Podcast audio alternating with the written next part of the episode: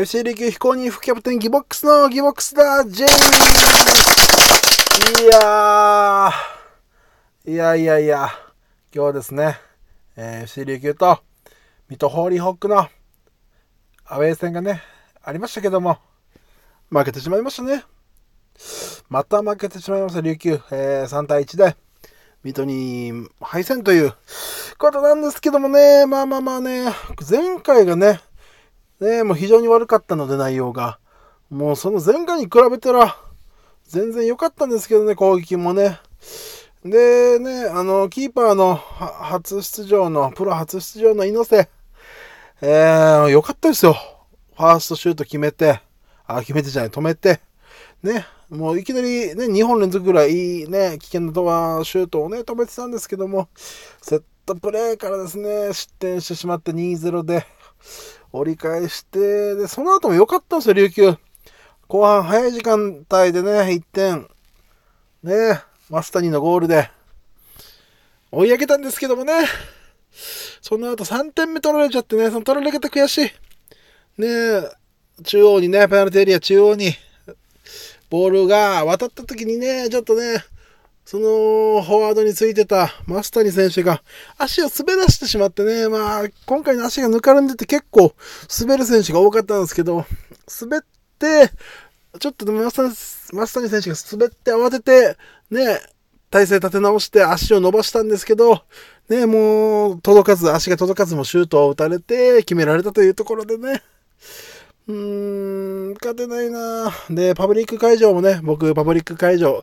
えー、ひまわり、宜野湾のひまわり食堂でのパブリックビューイング会場で、ね、いつもね、おしゃべりさせていただいてますけども、皆さんね、盛り上がったんですよ。2-0になってちょっとテンション下がったと。1点取った時相当盛り上がったんですけど、そっからね、続かずと、追いつくことができず逆に引き離されてと、ねえ、ちょっとね悔しいな、本当に。そろそろ勝ってほしい。本当にもう、なんていうんですかね。えー、まあ僕が、まあ思うこととしてはやっぱり、毎回ね、スタメンが一緒なんで、まあスタメン誰、誰が悪いとかではないんですけど、ちょっとね、スタメンもいじって、えー、ちょっとね、何か変わるかっていうのね、ちょっと探ってみてもいいのかなって思いますけどね。で、ただ今回ね、後半頭から上条選手出してきたところとか、良かったと思いますよ。あの、ね、後半から切り替えていくんだっていう気持ちがあって。で、あとまあゴールキーパー、そう、猪瀬選手頑張ってましたけど、カルバハル選手が、怪我なのかな？ちょっとね、わかんないですけど、ね、今回いなかったっていうのも、まあね、今回の失点の感じでは、まあ、カルバハル選手でも、ね、ちょっと決められてた感じはしますけど、セットプレー完全に、ね、崩されてましたので、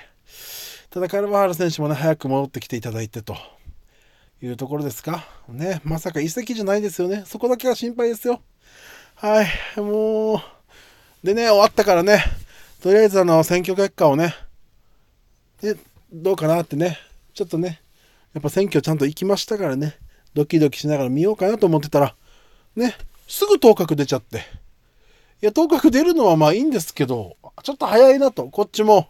どっちが行くかな、どっちが当選するかなってちょっとワクワクさせてほしかったんですけど、あっという間にもう終わったんで、うーん、もう、いや、いいことですよ、まあ別に。悪いことじゃないですよ、選挙、当確早く出るのは。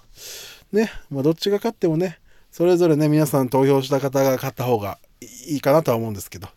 うん、まあまあまあまあまあ。ということで僕はもう、早めにね、今日は寝ようかな。一旦ね。はい、琉球、次は27日か。えー、土曜日夜7時からありますのでね。またアウェーです。新潟と。ぜひね、アウェー2連戦。2連敗はきつい。ね、今回のね、ホーム2連戦では1勝1敗だったんで、アウェーでもね、最低でも1勝1敗。ね、次の新潟戦は勝ちましょう。大きい会場でやりますよ、ビッグスワン。新潟のね、デンカスタジアムだったかな。うん。はい。勝ちましょうね。はい、お願いします。いや、悔しい。また、パブリックビューイングね、皆さんね、宜野湾のね、えー、サンシャインネクストというパチンコ屋さんの2階にあるひまわり食堂で行っておりますので、まあね、あの、入場無料ですよ。うん。もしね、まだ行ったことないって方いたらね、あなたの力で、アウェーのね、勝利をね、持ち込んでいただこうかなと思ってますんで、お待ちしてます。そして、いつも来てくれてる方、来週もね、よろしくお願いします。はぁ、以上です。ひー